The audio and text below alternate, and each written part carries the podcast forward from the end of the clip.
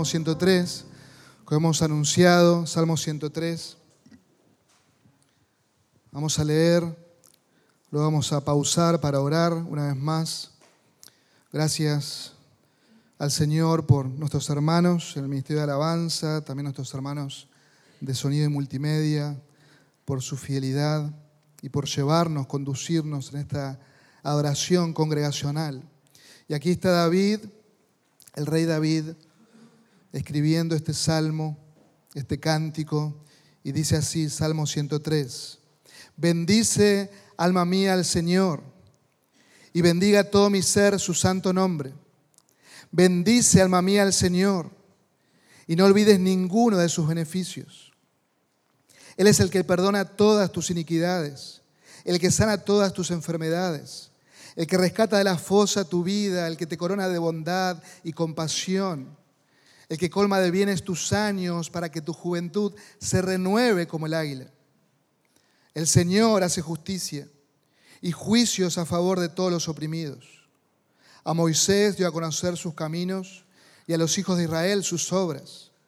Compasivo y clemente es el Señor, lento para la ira y grande en misericordia no contenderá con nosotros para siempre, ni para siempre guardará su enojo. No nos ha tratado según nuestros pecados, ni nos ha pagado conforme a nuestras iniquidades. Porque como están de alto los cielos sobre la tierra, así de grande es su misericordia para los que le temen. Como está de lejos el oriente del occidente, así lejos de nosotros nuestras transgresiones. Como un padre que se compadece de sus hijos Así se compadece el Señor de los que le temen, porque Él sabe de qué estamos hechos, se acuerda de que somos solo polvo. El hombre, como la hierba son sus días, como la flor del campo, así florece. Y cuando el viento pasa sobre ella, deja de ser, y su lugar ya no la reconoce. Mas la misericordia del Señor es desde la eternidad y hasta la eternidad para los que le temen y su justicia para los hijos de los hijos, para los que guardan su pacto y se acuerdan de sus preceptos para cumplirlos. El Señor ha establecido su trono en los cielos y su reino domina sobre todo. Bendecid al Señor, vosotros sus ángeles, poderosos en fortaleza que ejecutáis su mandato, obedeciendo la voz de su palabra. Bendecid al Señor vosotros todos sus ejércitos que le servís haciendo su voluntad. Bendecid al Señor vosotras sus obras en todos los lugares de su señorío. Leemos juntos esta última frase. Bendice, alma mía, al Señor. Oramos. Oh Señor y Padre, venimos delante de ti una vez más, necesitados de ti, necesitados de que tú nos hables Tú conoces cada corazón esta mañana. Tú conoces a quienes son tuyos y quienes no. Tú lo sabes, Señor, y venimos necesitados de ti, de tu palabra, que tú nos hables, que sea tu gracia sobre tu pueblo. Necesitamos escucharte, necesitamos bendecir tu nombre, necesitamos alinearnos a estas palabras de David, exhortar nuestra propia alma y bendecir tu nombre, Señor que podamos hablarle a nuestra alma hoy y una y otra vez recordarle todo lo que tú nos has dado. Señor, trata con nosotros, que nuestro corazón rebose de alegría, de gozo. Gracias, Padre, por tu gran fidelidad. Gracias, Señor, porque nos encontramos aquí en este último día del año y queremos una vez más escuchar tu voz. Señor, te alabamos, te bendecimos y te damos las gracias. Y lo hacemos en Cristo Jesús. Amén, amén. Por la gracia del Señor estamos, estamos aquí y estamos celebrando este culto de oración que a su vez es el último día del año. Y queremos celebrar las bondades de nuestro Señor, queremos celebrar su fidelidad, su gracia, su perdón, su cuidado su protección, esa su fortaleza que nos ha dado a diario. Queremos gozarnos a nuestro Dios y darle las gracias porque fue su mano, y recuerda esto, fue su mano la que te sostuvo durante este año. no fueron tus, tus fuerzas, no fue tu buena voluntad, no fue tu buena onda, como dicen hoy, sino que fue su mano poderosa que nos sostuvo. Hemos sido fieles y quiero que pienses que hemos sido fieles no por nuestra propia fidelidad, sino porque Él es fiel y Él nos sostiene. Reconocemos que fue su gracia que nos levantó una y otra vez en cada uno de estos días de este año. Y es mi oración que juntos, a una voz, como orábamos y como cantábamos hoy, como iglesia podamos expresar nuestra gratitud al Señor. Que podamos recordar todo lo que ha sido este 2023 y proclamar unos a otros, grande es tu fidelidad, Señor. Grande es tu fidelidad. Tu diestra, oh Señor, nos ha sostenido. Tú has sido bueno para con nosotros. Todos estos días, todo este año, tú has sido bueno. Tu gracia siempre ha sido suficiente. Y queridos hermanos, debemos recordar, debemos entender que la palabra del Señor nos muestra que la voluntad de nuestro Dios para con nosotros en Cristo Jesús es que su pueblo le dé gracias y le dé gracias por todo. Le dé gracias por todo. Eso nos dice 1 Tesalonicenses 5:18. Eso nos dice Efesios capítulo 5, versículo 20, que debemos dar gracias a Dios por todo. Que esa es la voluntad de Dios. Y nos exponemos delante de su palabra y vemos que quizás estamos en falta que a lo largo de estos días, de estos meses, naturalizamos ciertas cosas y no le damos las gracias a Dios como Él solo merece. No le damos gracias a Dios por todo. Y debemos reconocer eso. A veces estamos en casa delante del plato de comida y hacemos una oración rápida, hacemos una oración quizás por compromiso y no nos ponemos a pensar, ese plato está ahí y voy a comer sabiendo que el Señor me ha provisto. Y le damos gracias por los alimentos. ¿Cuántas veces te has parado de darle gracias a Dios por el trabajo que tienes? Quizás te tenés que levantar muy de mañana y lo primero que, que haces cuando suena el despertador quizás no es darle las gracias a Dios por el descanso y por la fuerza para ir a trabajar, sino que comenzás a quejarte porque tenés que levantarte muy temprano. Naturalizamos ciertas cosas, quizás tenés salud hoy y no te das cuenta de darle gracias a Dios porque tenés salud hoy. Quizás mañana no está. No lo sabemos. Dale gracias a Dios porque Él te sostiene. Dale gracias a Dios por tu familia. ¿Hace cuánto que no le das gracias a Dios por tu esposa, por tus hijos? por tu esposo. Dale gracias a Dios por la iglesia.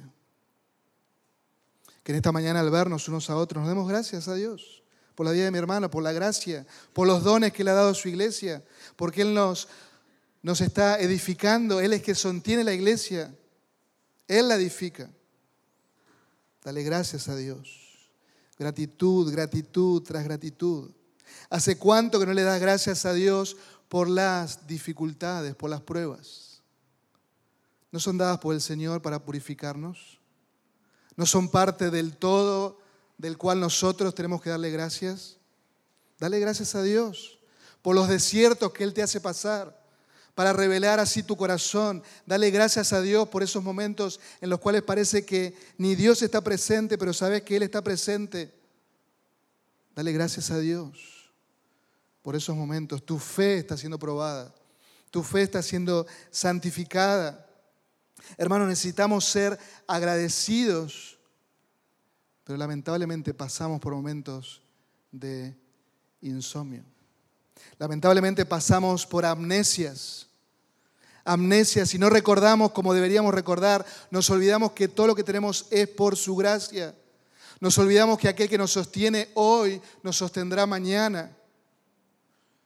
Y frente a las dificultades, situaciones muy complejas que vivimos, nos olvidamos de eso.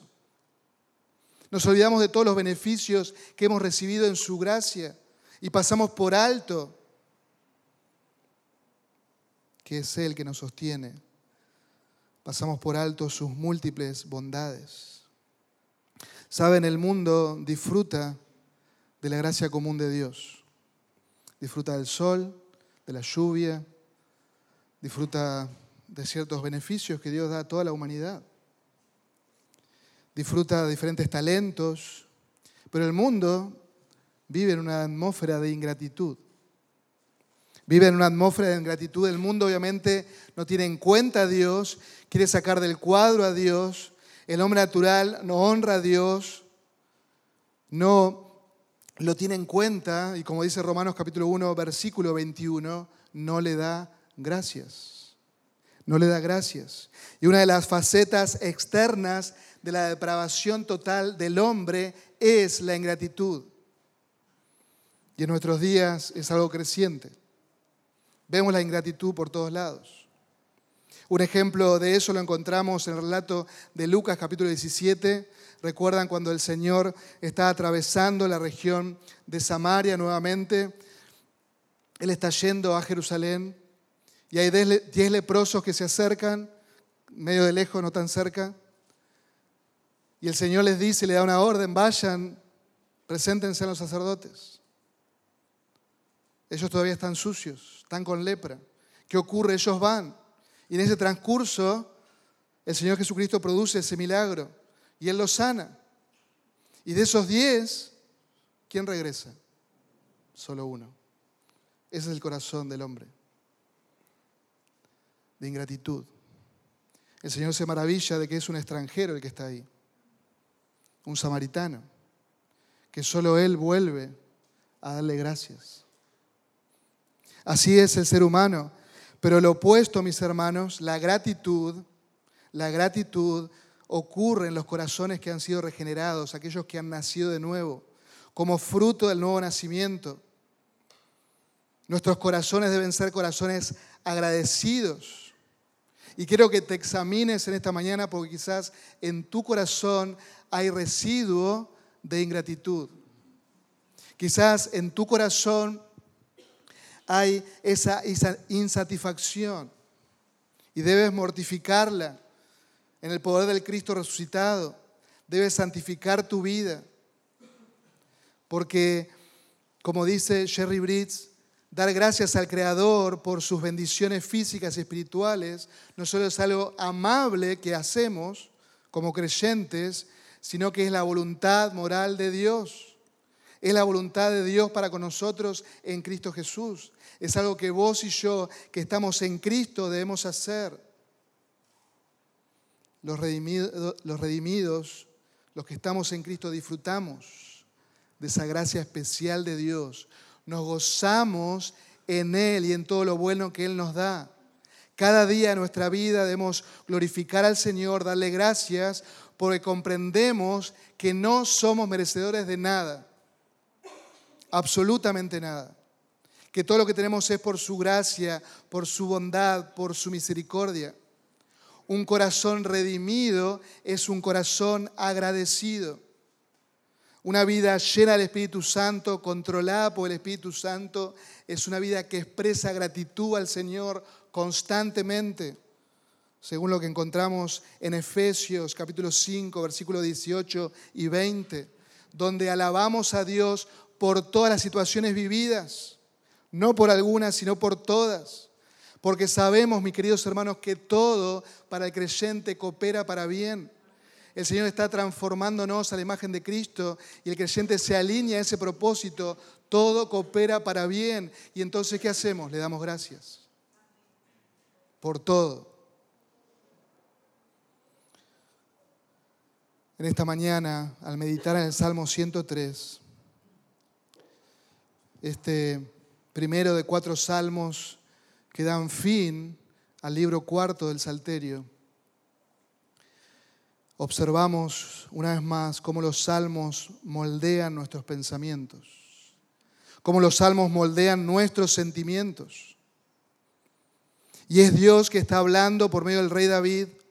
Dios nos está hablando y moldeándonos nuestro pensar, nuestros sentimientos, cumpliendo su propósito al darnos su palabra, al darnos esta canción inspirada. Donde David, donde el salmista nos exhorta a hablarle a nuestra propia alma. No permitir que ella nos hable a nosotros.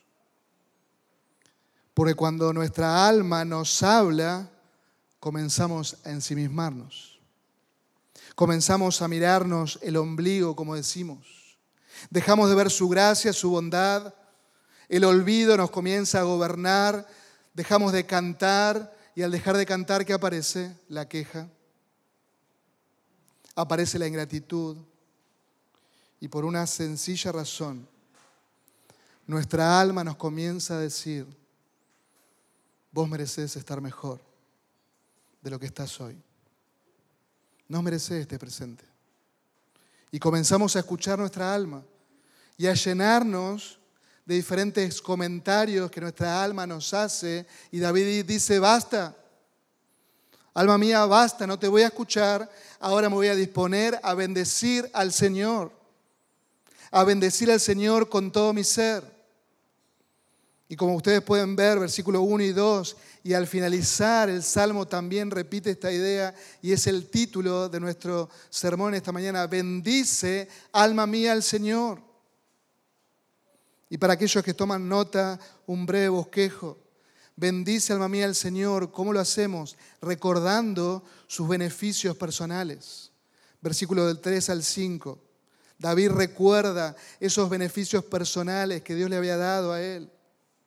En segundo lugar, recordando su revelación, esa revelación que Dios le dio a Moisés. David la trae sobre la mesa, nos pone esta imagen allí en el Éxodo de versículos 6 al 14. Bendice, alma mía, al Señor, en tercer lugar, recordando la inmutabilidad de su misericordia versus la transitoriedad de nuestra vida versículo 15 al 18. Y por último, bendice alma mía al Señor, recordando que Él es el Señor de todo, que solo Él merece toda la gloria, versículo 19 al 22. Bendice alma mía al Señor y bendiga todo mi ser su santo nombre. De lo más profundo de mi ser, dice David, desde mis entrañas. Recuerden, en la cultura de, ese momento y en ese lugar, las entrañas era lo más profundo del ser, de lo más profundo de mi corazón, podríamos decir nosotros. Bendice alma mía al Señor, bendiga su santo nombre, ese nombre que es excelso, santo, grande, el Señor que está sobre todas las cosas, el Dios trascendente, bendice alma mía al Señor. Cuando David menciona su nombre, está hablando y encerrando en esa mención de su nombre todas sus perfecciones, todos sus atributos. David era consciente de quién era Dios, él lo conocía personalmente. Y él dice, yo no me quiero olvidar de ninguna de tus perfecciones. Bendice alma mía al Señor, bendiga su santo nombre, ese nombre que es maravilloso, excelto, excelso. No quiero olvidarme de ninguno de sus beneficios. Cuando pensamos en esta palabra bendecir, es una palabra compuesta bien decir, bien decir, elogiar. Elogiar a alguien por lo que está haciendo bien, muy bien. Y seguramente les ha pasado. Estamos tomando mate, nos dan el mate y saboreamos el mate y ¿qué le decimos a la persona? Qué rico mate. En casa, ¿sí? Cuando nos hacen una, rica comida, ¿eh? elogiamos a nuestra esposa, elogiamos al asador, ¿sí? ¿Qué dicen cuando hay un rico asado? Un aplauso para qué? Para el asador, lo estamos alabando, elogiando, le estamos decir, diciendo, qué buen asado hiciste. Elogiamos de diferentes maneras a las personas, pero aquí David se disponía en su corazón, le habla a su propia alma de todo lo bien que Dios hizo. Él está bien diciendo acerca de Dios, alabando a Dios. Él está expresando esas palabras hermosas a Dios, gratitud.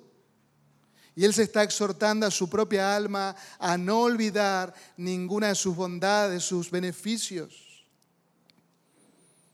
Él se exhorta a sí mismo, le habla a su alma para no olvidar nada, absolutamente nada de lo que Dios ha hecho. David quizás está solo en su cuarto, no sabemos con exactitud el momento que escribió este salmo, quizás en su tiempo, quizás de pastor, quizás como rey, no lo sabemos, no lo dice el texto, pero él está ahí y él se exhorta a sí mismo, alma mía, quiero que te propongas ahora hacer un listado detallado de todo lo que el Señor nos ha dado y ahora me voy a dedicar a bendecir su nombre. Alma mía, bendice su nombre, bendice su santo nombre. Y no me quiero olvidar de ninguno de estos beneficios que Él me ha dado. Él quería recordar todo lo que Dios había hecho por Él.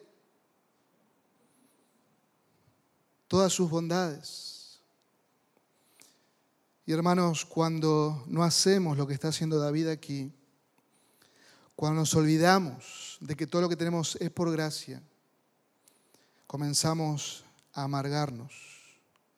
Cuando nos olvidamos de que todos sus beneficios son para nuestro bien, comenzamos a creernos que nos merecemos más, que nos merecemos un mejor presente. Como le decía recién, escuchamos a nuestra alma y nuestra alma nos dice, mereces un mejor presente. Y el futuro glorioso que tenemos en Cristo nos olvidamos por completo, porque queremos un mejor presente. Empezamos a reclamar derechos, a quejarnos. Pensamos que somos merecedores de un presente mejor y nos olvidamos de todas sus bondades. En nuestro corazón comienza a haber ingratitud, queja, desánimo.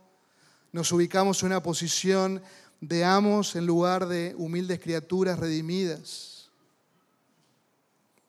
Y queridos hermanos, la falta de gratitud evidencia destellos de nuestra vieja naturaleza.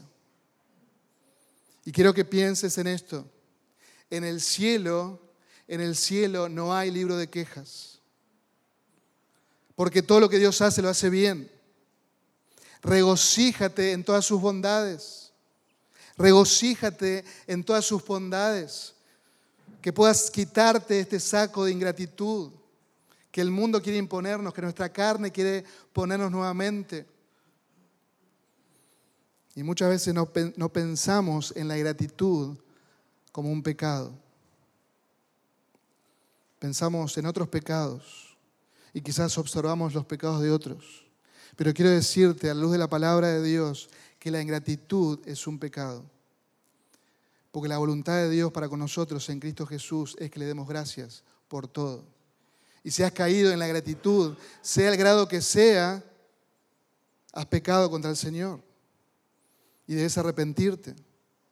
Y debes exhortar a tu propia alma.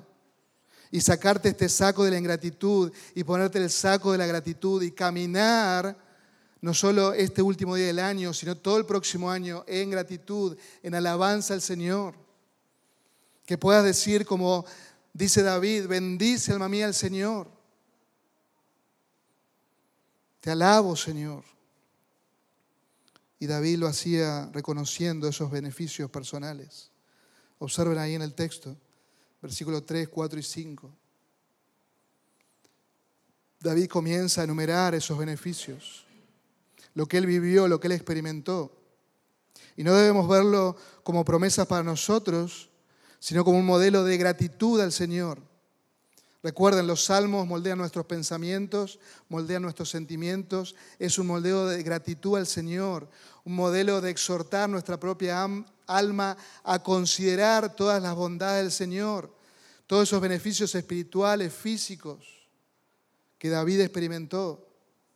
Y observen que hay palabras que se repiten en el inicio de cada frase. La literatura hebrea, la poesía hebrea, no está en la rima, sino está en las imágenes que proclama ese cántico. Versículo 3, Él es el que perdona todas tus iniquidades. el que sana todas tus enfermedades, el que rescata de la fosa tu vida, el que te corona de bondad y compasión, el que coma de bienes tus años, para que tu juventud se renueve como el águila. Se dan cuenta, hay un reconocimiento profundo de parte de David de que todo el bien recibido viene de quién? De Dios. Él es el que hace todo. Es por su obra en nosotros. David reconoce, está reconociendo lo mismo que Santiago nos dice en el capítulo 1, versículo 17, que toda buena dádiva y todo perfecto desciende de, de lo alto, del Padre de las luces, en quien no hay cambio ni sombra de variación. David quería ser consciente de que había sido objeto de la gracia de Dios, de que él había sido perdonado, de que él había sido perdonado. ¿Recuerdan las palabras de Natán a David cuando él peca contra el Señor con Betsabé? ¿Cuáles fueron sus palabras de parte del Señor, del vocero de Dios? ¿No morirás? No morirás, David. Mereces morir, pero no morirás. Eres bienaventurado, has sido perdonado. Su pecado había sido cubierto. Y David miró con los ojos de la fe al, al Mesías prometido le creyó a Dios y le fue contado por justicia. Dios había pasado por alto su pecado en su paciencia y manifestado su justicia perfecta siglo después a través de uno de sus descendientes. ¿Quién era ese descendiente? Jesucristo, nuestro amado Salvador, el Hijo de Dios, en el Calvario. Uno de su linaje, aquel que se sentaría en su trono que llevaría el pecado del pueblo, Él lo iba a rescatar. Y David puso su fe en el Mesías que iba a venir. Nosotros ponemos nuestra fe en el Mesías que ya vino. Y nos gozamos en el Evangelio glorioso del Señor Jesucristo. Nos gozamos de su perdón, de su gracia. Alma mía, no olvides ninguno de sus beneficios. Alma mía, no olvides que tu mayor problema, que eran tus pecados, ya fue solucionado por Cristo Jesús. Si estás en Cristo en esta mañana, gózate en el Señor, gózate en su perdón, en que hemos sido justificados gratuitamente por su gracia, mediante la redención, mediante el pago que es en Cristo Jesús. Jesucristo pagó por nosotros. Y David era consciente de su gracia para con su vida. C.S. Lewis, en la reflexión sobre los salmos, dice, y cito, creo que nos deleitamos en alabar lo que disfrutamos, porque la alabanza no solo lo expresa, sino que completa ese disfrute. Recién le mencioné, para entender esta frase, lo del mate.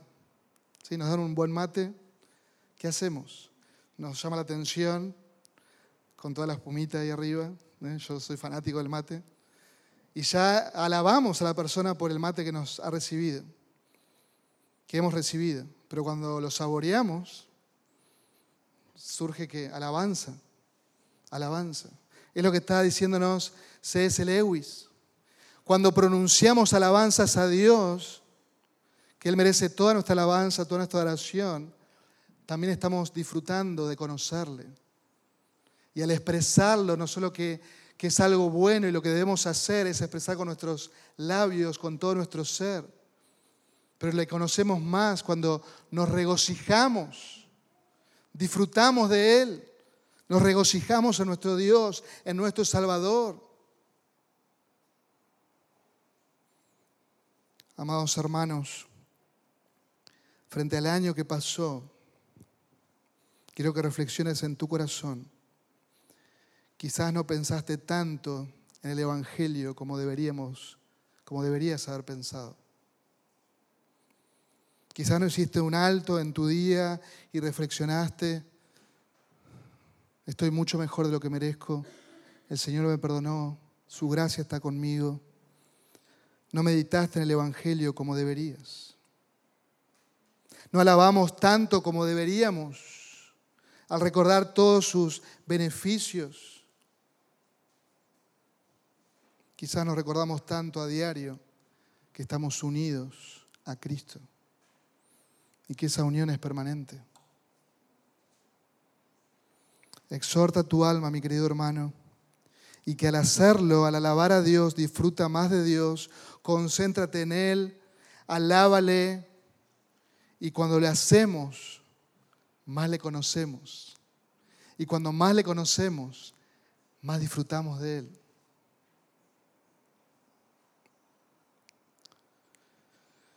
Muchas veces pensamos en el pasado de una manera melancólica. Y David no está haciendo esto. David no está haciendo esto de una manera melancólica. ¿Cómo me gustaría estar y disfrutar nuevamente de todas esas bendiciones? Él se regocija en el Señor de todo lo que ha sido su vida, de todas sus bondades para con Él. Y Él recuerda todo lo que hizo, pero recuerda la gloria futura que le espera. Y amados hermanos, nosotros no recordamos y no debemos exhortar nuestra alma a recordar el pasado de una manera melancólica, triste, no. Recordamos el pasado, nuestro presente en Cristo y nuestra gloria futura, todo lo que tendremos y tenemos en Él ya. Por eso, alma mía, alaba al Señor. Regocíjate en el Señor. Bendice, alma mía, al Señor, dice David en segundo lugar, recordando su revelación, como Él se reveló a su pueblo. El Señor es el que hace justicia, dice el versículo 6, porque nuestro Dios ama la justicia. Nos dice, por ejemplo, el Salmo 99.4. El Señor hace justicia y juicio a favor de todos los oprimidos. Claramente, si Dios ha de perdonar los pecados, le dará satisfaciendo su propia justicia. Dios ama la justicia y Él hace justicia. Y David nos lleva al Éxodo y Él cuida de su pueblo, Él los liberó a su pueblo, va a vindicar a esos oprimidos, a ese pueblo oprimido por los egipcios, Él los va a vindicar y Él nos lleva, recuerden, en esta imagen de los salmos, ¿sí? Él nos lleva al libro de Éxodo, nos lleva al juez justo. Y David siempre encomendó sus causas, aquel que juzga justamente a nuestro Dios, al Señor. David se regocijaba de saber de que era bienaventurado, porque su ayuda era el Dios de Jacob, su ayuda era el Dios de pacto, y él se regocijaba en el Señor. Y Dios les había prometido en su palabra y David confiaba plenamente en esa revelación de Dios. Y todas estas bendiciones que hemos mencionado, del versículo 3 al 5, todas estas bendiciones que David había experimentado, tenían un sólido fundamento. ¿Y cuál era ese fundamento? Que Dios, nuestro Dios, es inmutable.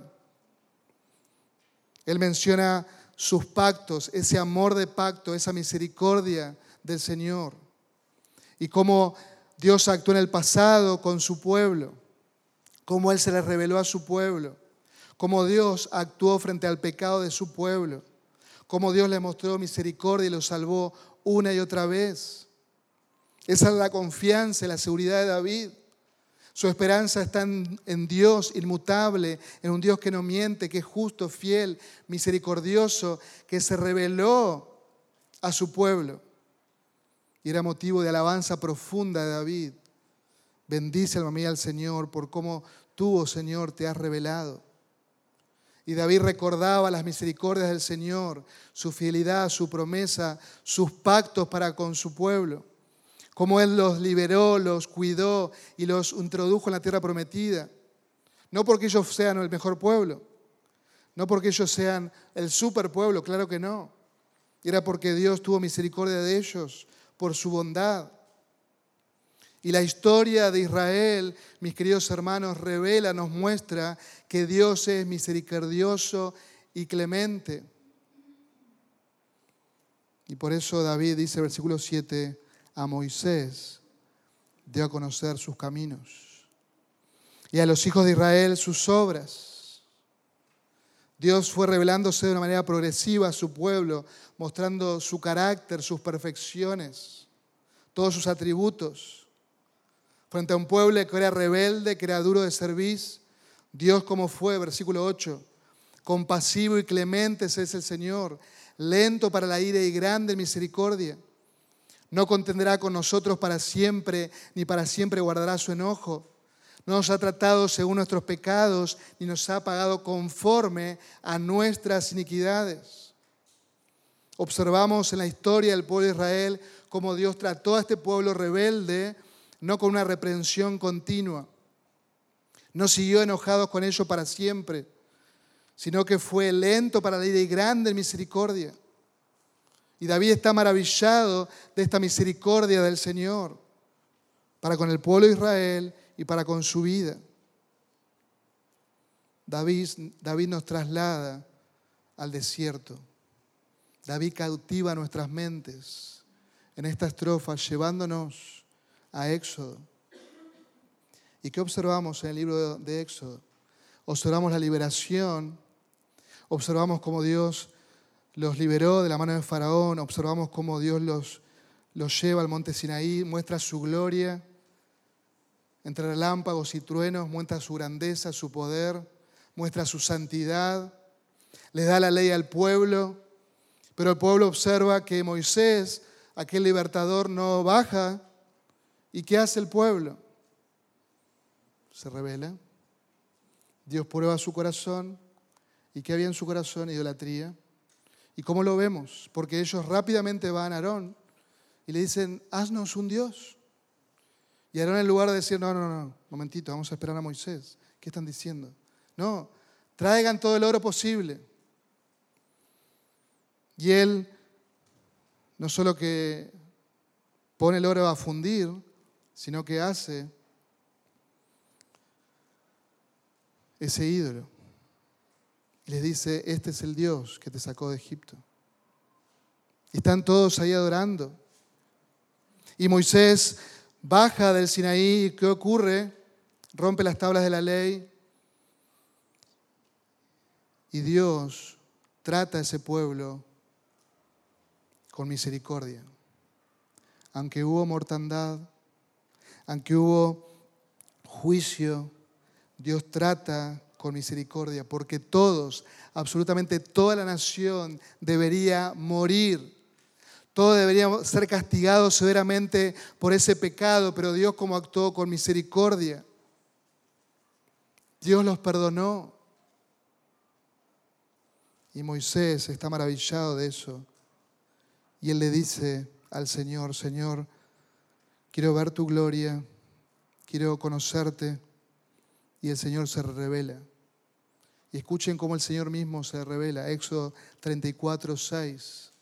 Entonces pasó el Señor delante de él, de Moisés, y proclamó, el Señor, el Señor, Dios compasivo y clemente, lento para la ira y abundante en misericordia y verdad, el que guarda misericordia a millares, el que perdona la iniquidad y la transgresión y el pecado, el que no tendrá por inocente al culpable el que castiga la iniquidad de los padres sobre los hijos y sobre los hijos de los hijos a la tercera y cuarta generación. Y Moisés al ver al Señor, al ver esta proclamación del Señor, él se inclinó a tierra y adoró. Así es nuestro Dios, misericordioso y justo.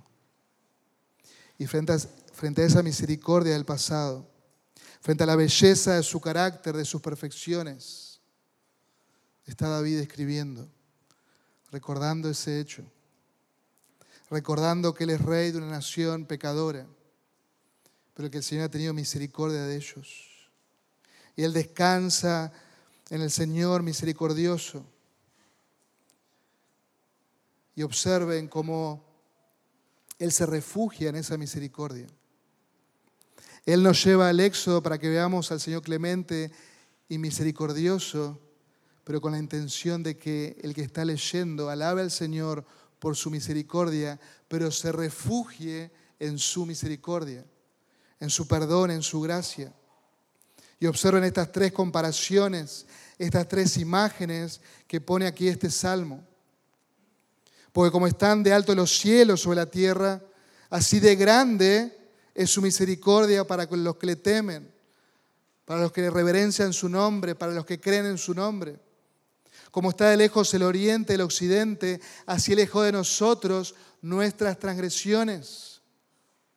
Como un padre se compadece de sus hijos, así se compadece el Señor de los que le temen, de los que reverencian su nombre, de los que le creen, de los que confían en Él.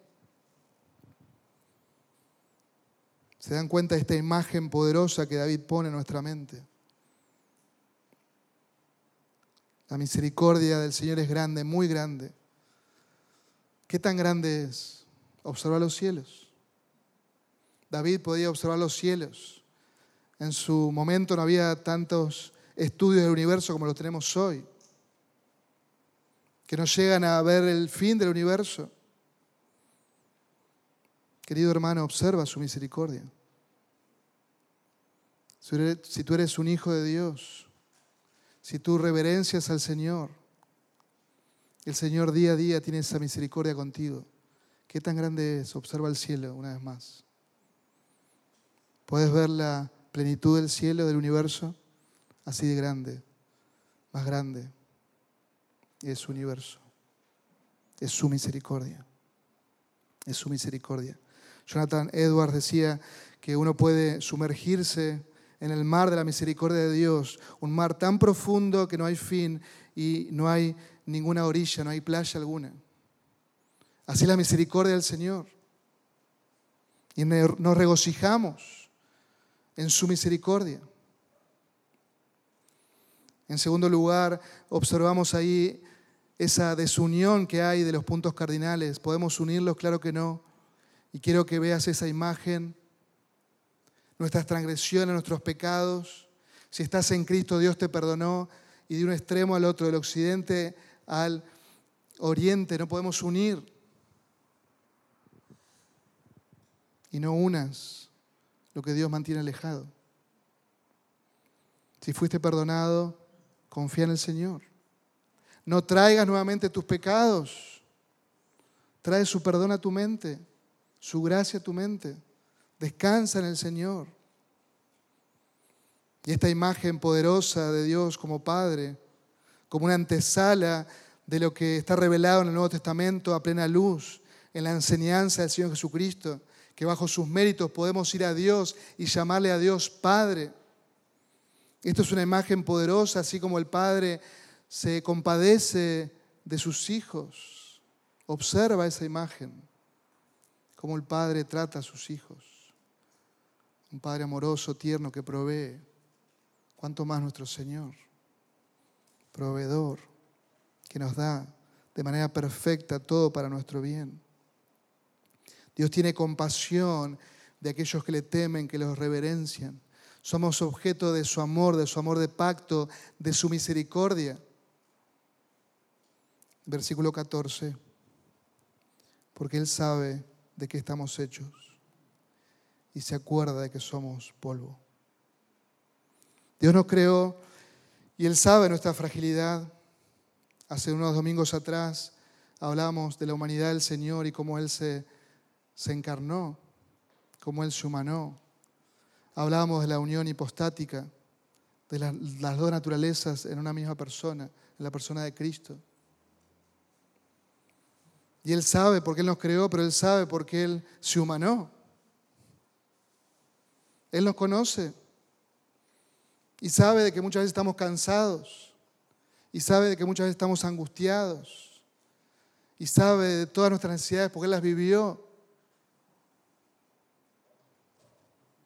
Él se acuerda de que estamos hechos, de que somos polvo, de nuestra fragilidad. Él sabe nuestras limitaciones, nuestras torpezas. Él, nos, él sabe que somos criaturas frágiles llena de necesidades, aunque nos creemos autosuficientes. Somos frágiles. Y observe cómo el cantor de Israel nos lleva a pensar en la fragilidad del hombre. Versículo 15, el hombre como la hierba son sus días, como la flor del campo, así florece, y cuando el viento pasa sobre ella, deja de ser y su lugar ya no la reconoce. David era consciente de su fragilidad, de la transitoriedad de la vida humana. Y nos lleva a nuestro tercer encabezado. Bendice alma mía al Señor, recordando la inmutabilidad de su misericordia versus nuestra transitoriedad, nuestra debilidad. Somos frágiles. Y David observa su vida, cómo su vitalidad se va perdiendo, sus años pasan en este mundo. ¿Y cómo pasan? Como una flor del campo, que hoy está, mañana la buscamos y ya no está. En casa, de manera natural, han crecido unas florcitas blancas que solamente florecen de noche. Y están ahí, tienen su belleza, su encanto. Pero cuando las busca de día, ya no están. Dejan de ser. Son tan frágiles. Y así es nuestra vida se desvanece rápidamente. Así son nuestros días.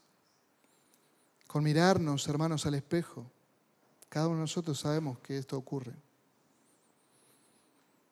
algunos parece que son vientos huracanados lo que han pasado. Nosotros con Caro cumplimos en febrero 20 años de casados. Y ella se casó con con alguien que tenía abundante cabellera. Los años pasan y somos muy frágiles. Y hoy tenemos salud y mañana no la tenemos. Y mañana no la tenemos. Somos frágiles. Pero quiero que vean este contraste que hace David frente a esa situación propia nuestra del ser humano. Versículo 17 más la misericordia del Señor. ¿Cómo es la misericordia del Señor? Recién nos dijo que era alta, alta y grande, más alta que los cielos. Pero ahora nos dice que es desde la eternidad hasta la eternidad y nuevamente para los que le temen, para, que, para aquellos que reverencian su nombre, que le creen a Dios y su justicia para los hijos de los hijos, para los que guardan su pacto y se acuerdan de sus preceptos para cumplirlos. Una clara referencia al pacto mosaico que recién nos estuvo hablando David en esa revelación que Dios le había dado a Moisés. Nosotros pasamos muy rápido por este mundo, muy rápido, pero la misericordia del Señor es para siempre. Ese amor de pacto, ¿para quién? Para los que le temen, para su pueblo. Trae esto a tu mente, Dios te amó ¿Y cuando te amó Dios? En la eternidad pasada. Dios te, Dios te amó y Él salió al encuentro. Estábamos perdidos en nuestros delitos y pecados. Él salió nuestro, encuentro, nuestro encuentro. Dios nos amó en Cristo, en Cristo Jesús, nuestro amado Salvador. Y no hay nada ni nadie que nos puede separar de su amor, que es en Cristo Jesús. Romanos capítulo 8, precioso precioso para nosotros. No hay condenación para aquellos que estamos en Cristo Jesús. Y no hay ningún tipo de separación. No hay nada, no hay nada que vos puedas hacer si sos un hijo de Dios, que Dios te deje de amar. Dios ya te amó en Cristo, de manera completa y perfecta. Él te amó. Y ahora, mi querido hermano, no hay nada ni nadie que pueda hacer que tu corazón ahora no lata para Dios que le ame a Dios, que se regocije en Dios. Es su misericordia en nosotros. Por eso observa su amor, observa el Calvario, observa su misericordia, observa su justicia, observa esa promesa hecha a David, al autor de este salmo, que dijo que vendría uno de su descendencia. Observa al Mesías que ya vino regocíjate en el Señor Jesucristo, que Él te dio vida cuando estabas muerto.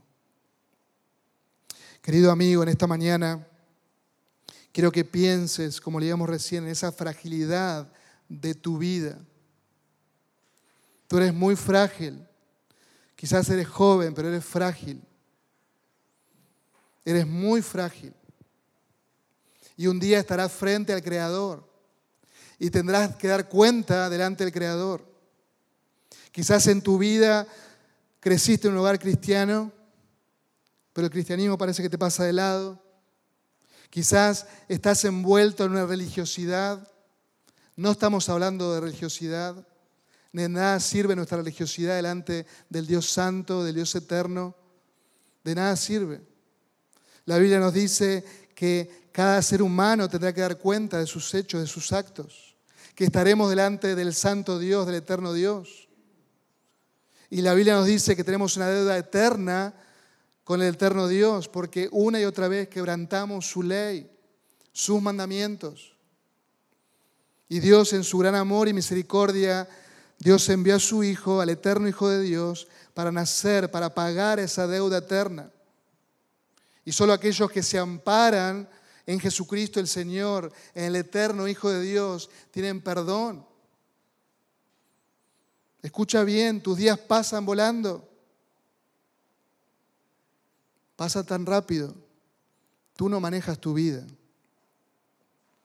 Tu corazón late porque Dios tiene misericordia. Hace unos meses atrás contaba de este familiar nuestro que llegó después de planear un viaje de vacaciones, se baja del avión y dijo, esto es vida. Y ahí murió. No sabemos cuándo el Señor nos va a llamar a su presencia. No sabemos cuándo debemos estar con Él. No lo sabemos. Él sí lo sabe. Y por eso en esta mañana, si estás sin Cristo, necesitas arrepentirte de manera urgente de tus pecados. Ir al Calvario. No importa que tus padres sean creyentes, es tú que tienes que reflexionar, ir a la cruz y arrepentirte de tus pecados y clamar por misericordia. Y una vez más, en este año, en este último día del año, nuestro Dios extiende su misericordia para contigo.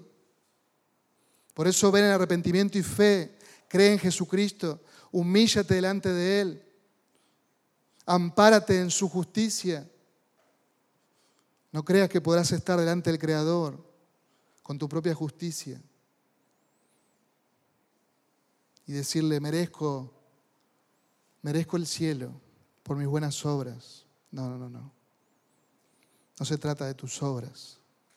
Se trata de haber creído en su obra, en la obra de Jesucristo. Y solo aquel que está en Cristo tiene acceso al Padre. Solo aquel que está en Cristo tiene perdón de pecados. En su nombre hay perdón de pecados. Recuerda que eres frágil,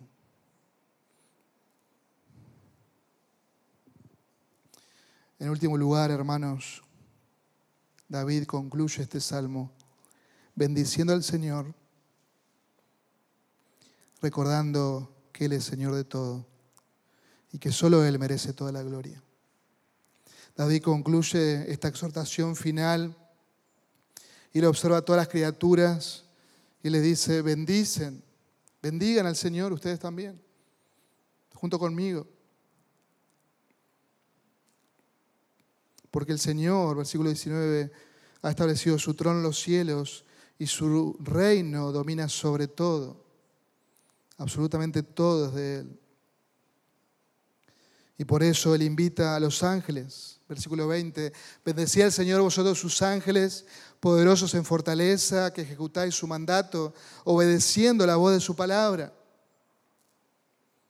Bendecía al Señor, ¿quiénes? Vosotros sus ejércitos que le servís haciendo su voluntad. Bendecía al Señor vosotras todas sus obras, en todo lugar de su señorío. Que puedan bendecir al Señor, al Señor Creador, al Señor Soberano, al Todopoderoso Dios. Toda criatura debe alabarle, porque solamente Él es digno. Sus ángeles, sus ejércitos, toda la creación debe proclamar la grandeza del Señor, su majestad, su señorío. Hace 15 días atrás hablábamos en Filipenses capítulo 2 de que habrá una sumisión cósmica universal, donde toda rodilla se doblará, donde toda lengua confesará que Jesucristo es Señor.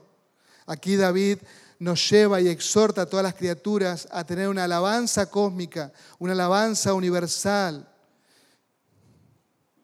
diciéndole a los ángeles, a los siervos, a todo lo creado, alaben juntamente conmigo. Alaben al Señor. Alma mía, bendice al Señor. Y David concluye como él comenzó, hablándole a su alma. Alma mía, bendícele al Señor. Y quiero, mis queridos hermanos, que reflexionemos en esta mañana y que juntos le podamos dar gracias al Señor. Que pueda recordar que solo en Cristo, solo en Cristo tenemos todo, estamos satisfechos en Él. Deleítate en Él. Hay tanto por agradecer, por alabar al Señor. Que tu alabanza sea constante. No te deleites en sus beneficios. Eso es lo que nos ocurre muchas veces. Somos como esos nueve leprosos que nos deleitamos de que fuimos limpios, pero no vamos al Señor a darle gracias. Deleítate en el Señor, en Él. Que podamos finalizar este año y continuar este año con esta actitud de agradecimiento, sabiendo que es la voluntad para con nosotros en Cristo Jesús. Háblale a tu propia alma en esta mañana. Pero también háblale a tu hermano a poder enfocarse en el Señor, a poder deleitarse en el Señor. Saben que la queja, la murmuración, la ingratitud es muy contagiosa. Y solo hace falta que en tu corazón haya un poquito para transmitir eso al otro. Y ya son dos los ingratos, ya son dos los que están murmurando, los que están quejando. Y así, es como el COVID. Necesitamos hablar y exhortar a nuestra propia alma. Enfócate en todo lo que tienes en Cristo, deleítate en Él. Y seguramente hay miles de cosas para cambiar, claro que sí. Estamos todos caminando juntos. Estamos todos en este caminar en la fe. Necesitamos correr bien la carrera que tenemos por delante, poniendo los ojos en Jesús. Pero quizás un peso que te tiene ahí agarrado en esa carrera es la queja, es la ingratitud. Y debes librarte de esa, de eso. Y debes correr con paciencia. Porque todos estamos, si estás en Cristo, todos estamos corriendo no compitiendo. A ver quién llega primero. Todos vamos al mismo lugar. Estamos corriendo la carrera de la fe para su gloria. Que ese sea tu deleite. Que el Señor sea tu deleite en esta mañana. Dale gracias al Señor. Siempre observa esos destellos de la gracia de Dios en tu vida, pero también en la vida de tu hermano. Y recuerda, estamos mejor de lo que merecemos. Hoy cuando termine el año, haz una pausa. Quizás puedes ir al lugar solo, haz una pausa y reflexiona. Que tu alma pueda bendecir al Señor. Quizás como familia hay tanto que agradecer, tanto que bendecir al Señor por sus bondades. Quizás observas a tu lado y quizás no hay nadie. Pero si estás con Cristo tenés todo. Que puedas deleitarte en el Señor y bendecir su nombre.